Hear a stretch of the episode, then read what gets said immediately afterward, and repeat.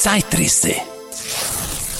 First words I spoke in the original phonograph. A little piece of practical poetry.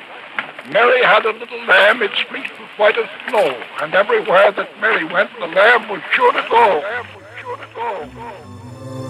Was aus dem Phonographen alles werden kann. Zukunftsgedanken von Fritz Relling, erschienen in Illustrierte Welt 1893, Heft 16.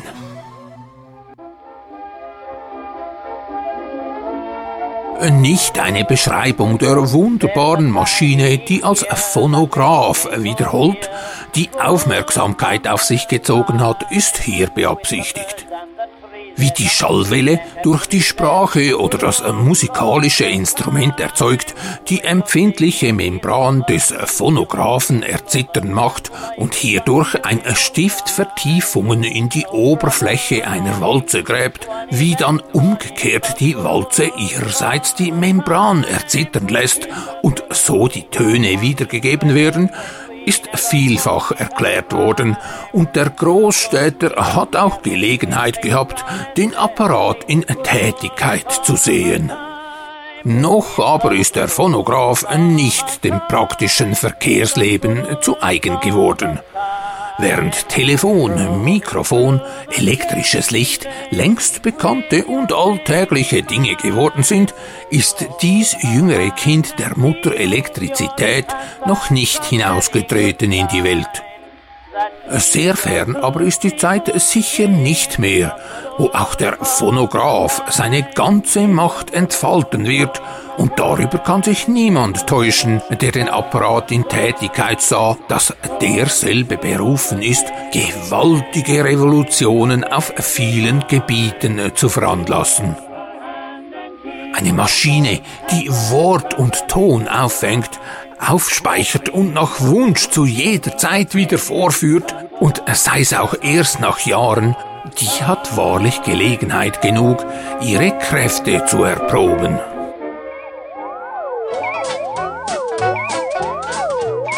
Auf Schwingen der Fantasie sei der Flug in die Zukunft gewagt, in jene Zeit, wo der Phonograph in jedem Hause so selbstverständlich geworden ist, wie heute Nähmaschine und Klavier. Und es gibt Arbeit genug zu tun für den neuen Gast. Im Hausstand sowie im Comptoir, im Hotel und Salon sind seine Dienste eifrig gesucht. Gedruckte Bücher im jetzigen Sinne trifft man dann nur selten an. Soll ein neues Werk dem Publikum zugänglich gemacht werden, so bedarf es nicht mehr der Druckerpresse und des Papiers. Ein sprachgeschulter Vorleser spricht Kapitel für Kapitel in den Apparat, der so verbessert ist, dass unendlich viele Worte auf einer Walze Platz finden. Die Technik hat es leicht ermöglicht, die Originalwalze beliebig zu vervielfältigen. Eine solche Kopie der Walze erwirbt der Leselustige, fügt sie seinem Phonographen ein, der in Bewegung gesetzt ihm das Werk vorliest, während er behaglich im Lehnstuhl seine Zigarre raucht. Großen Nutzen zieht auch der Lernende aus den phonografischen Lehrkursen in fremder Sprache, in der Art der heutigen Unterrichtsbriefe. Wie anders wäre es möglich, ohne Lehrer die korrekte Aussprache dem Lernenden tadellos vorzuführen? Doch das ist nur ein kleiner Teil dessen, was der Phonograph leisten wird. Wie man heute Abonnements auf Journalzirkel hat, wird man dann auf wöchentliche Lieferung von phonografischen Sprachwalzen mit den neuesten Reden der Parteiführer über die Tagesfragen abonnieren können, auf die letzten Predigten beliebter Kanzelredner, auf gesangliche und deklamatorische Leistungen bedeutender Künstler. Und was die Verwirklichung dieser Idee so sehr erleichtert, ohne dass die Redner im allergeringsten bemüht werden. Der Apparat ist aufgestellt im Sitzungssaale, in der Kirche, im Theater, in Verbindung mit einem tonstärkenden Mikrofon und fängt so den ganzen Vortrag selbsttätig auf. Ein Verfahren zur Vervielfältigung der Sprechplatten oder Walzen wird, äh, wie gesagt, sicher nicht lange auf sich warten lassen. Das Wort, dem Mimen pflicht die Nachwelt seine Grenze, hat sich überlebt. Die phonographische Walze bewahrt eine deklamatorische oder gesangliche Leistung äh, noch den fernsten Enkeln getreulich auf. Wie heute eine stattliche Bibliothek ist dann der Schrank mit den phonographischen Walzen der Stolz des Hausherrn. Da liegen wohlgeordnet und mit Aufschriften des Inhalts versehen die unscheinbaren Zylinder beieinander nach Wahl herausgehoben und in den Phonographen gesetzt, ertönt der liebliche Sopran einer einstmals großen Sängerin, die schon seit Jahren im Grabe schlummert, so frisch und rein, als nur je in ihren besten Tagen. Eine andere Walze und das Jammern und Klagen Lears, das Toben Othellos, Wallensteins schwermütiger Gedankenflug, durchdringt das Zimmer. Die Fülle und Biegsamkeit des Organs setzt den Hörer in Bewunderung und ehrfurchtsvoll nennt er den Namen des Künstlers, der heute ein sicher Greis kaum noch der Stimme mächtig vor Jahrzehnten das Publikum entzückte doch nicht allein die Stimmen solcher, deren Beruf der öffentliche Vortrag ist, werden die Walzen enthalten. Niemand, der die Aufmerksamkeit auf sich gezogen, ist mehr sicher davor, phonografisch der Nachwelt und auch wohl schon seiner Mitwelt überliefert zu werden wie heute die Taschenkamera und der Momentapparat überall auf berühmte Opfer lauern, die sie in allen denkbaren Situationen unfreiwillig fixieren, so wird dann der Taschenphonograph sein Hörrohr aus verschwiegenen Taschen hervorragen lassen, und kaum ist es gelungen, dem berühmten Manne in Hörweite nahe zu kommen, sind auch schon seine Worte getreulich in Tonfall und Sprechweise aufgefangen. Doch halt, schwingt sich hier die entfesselte Fantasie nicht gar zu hoch empor? Ein phonographischer Taschenapparat? Doch nur getrost. Auch dies Problem wird die Technik lösen von den ersten Versuchen Doggers zur heutigen Taschenkamera, vom ersten telefonischen Apparat zur Fernsprechleitung von Berlin nach Magdeburg, ist der Weg etwa kleiner? Wie hat sich das elektrische Licht aufgeschwungen von dem Moment an, als der erste praktische Gebrauch davon gemacht wurde? Die Praxis das ist der Zauberstab, der die geheimen Fähigkeiten einer neuen Erfindung hervorlockt. Einmal ein Gegenstand des täglichen Gebrauchs geworden, entwächst sie mit Windeseile den Kinderschuhen. Was heute noch vielen eine gewagte Spielerei dünkt, ist in wenigen Jahren ein anerkannter Hauptfaktor im Verkehrsleben. Für den Phonographen gibt überall zu tun. Im Büro des Kaufmanns sind neue Erleichterungen der Arbeit immer willkommen. Hier findet der sinnreiche Apparat ein weites Feld. In Verbindung mit dem Telefonanschluss wird er eine vorzügliche Kontrolle über die stattgehabten Gespräche bilden ja es selbst ermöglichen, dass nach Schluss des Büros noch Mitteilungen, Depeschen, Marktberichte telefonisch übermittelt werden, die er getreulich aufzeichnet und beim Eintreffen des Personals am nächsten Morgen reproduziert. Doch weit mehr noch kann der Phonograph leisten. Der Geschäftsbrief wird in den Hauptzügen in den Apparat gesprochen, eine unschätzbare Hilfe für die Korrespondenten, die alles Nachfragens überhoben sind. Ja, selbst als Geschäftsreisender kann die Maschine Dienste tun. Eine phonographische Walze mit geschickter Empfehlung begleitet diese hinausgesandten Verkaufsmuster und wirkt durch das gesprochene Wort mehr als die schriftliche Offerte.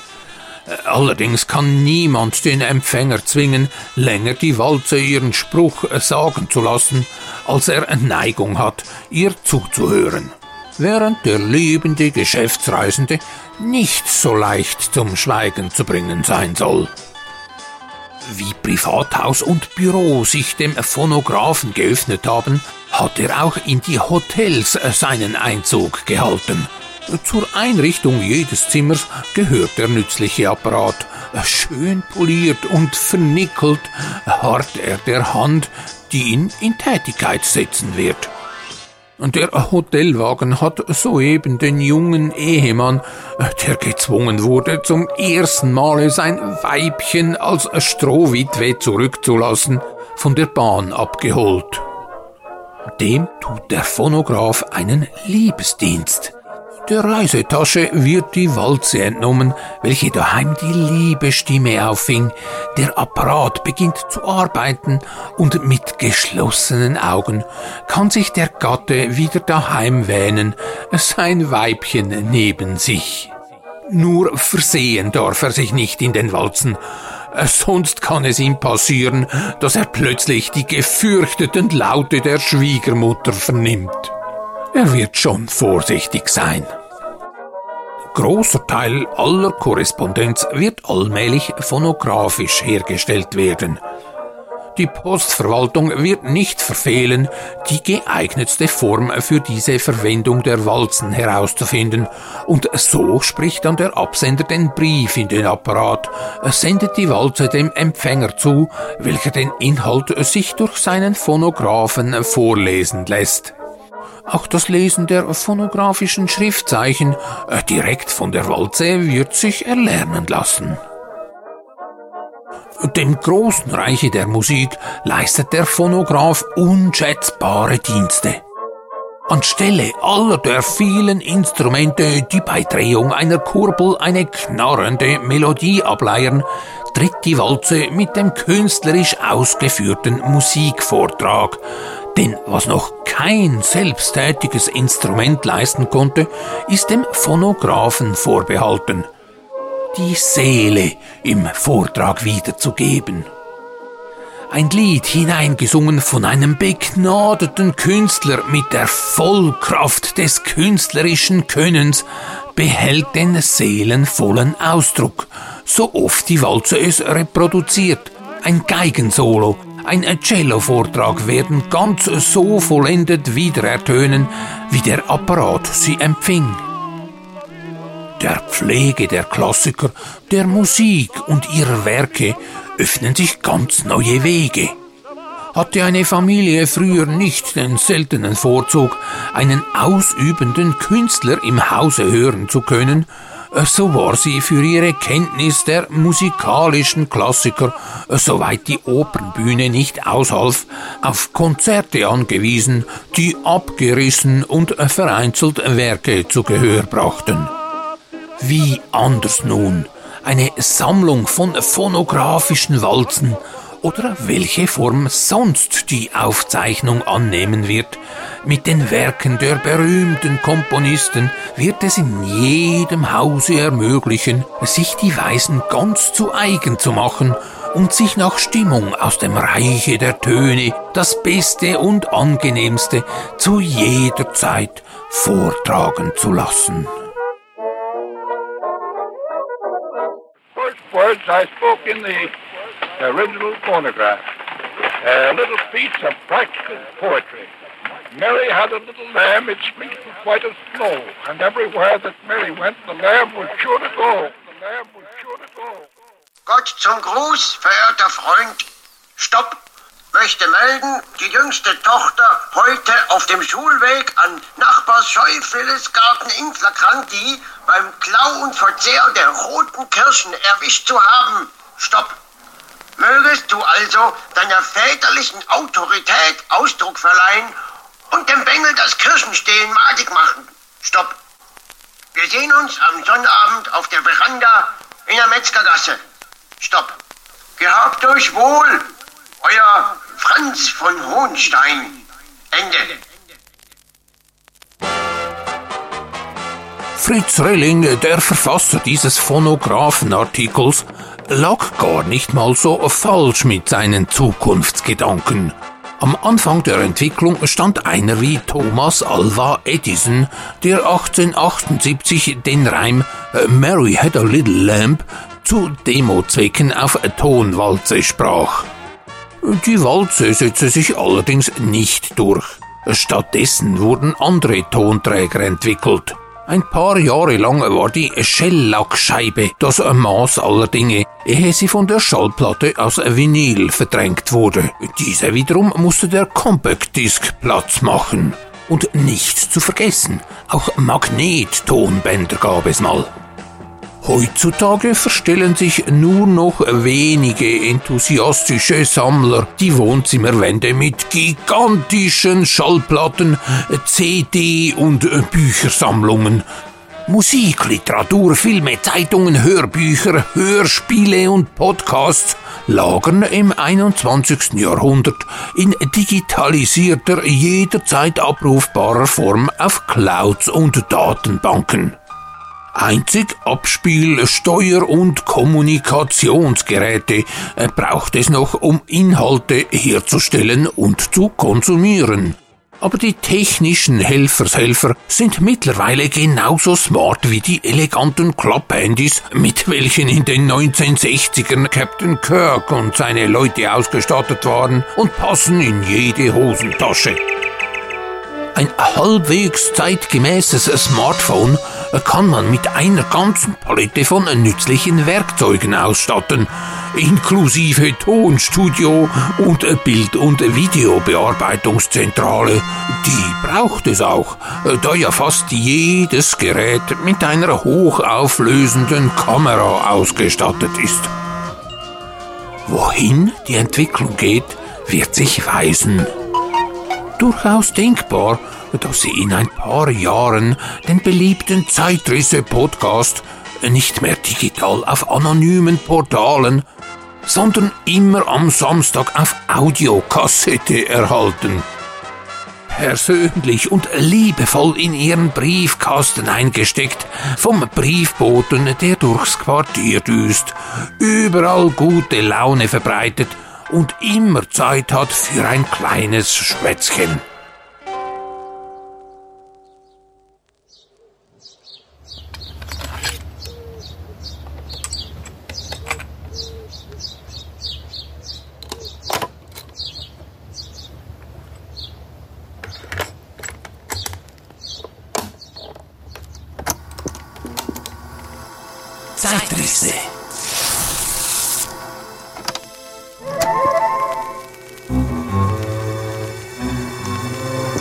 Was aus dem Phonographen alles werden kann. Zukunftsgedanken von Fritz Relling. Erschienen in Illustrierte Welt 1893, Heft 16. Mit Don Quelle und Raffaelius Alva Grusser durch Raum und Zeit. Die Zeitrisse gibt es auf unzähligen Podcast-Portalen. Werfen Sie Ihre Suchmaschine an. Falls Sie die Zeitrisse bei Stitcher abonniert haben, schauen Sie sich bitte nach einem neuen Verteiler um. Stitcher stellt den Betrieb Ende August 2023 ein. Und für 1A Audioproduktionen mit dem Gewissen etwas wenden Sie sich an 3xw tonquellehofer.ch.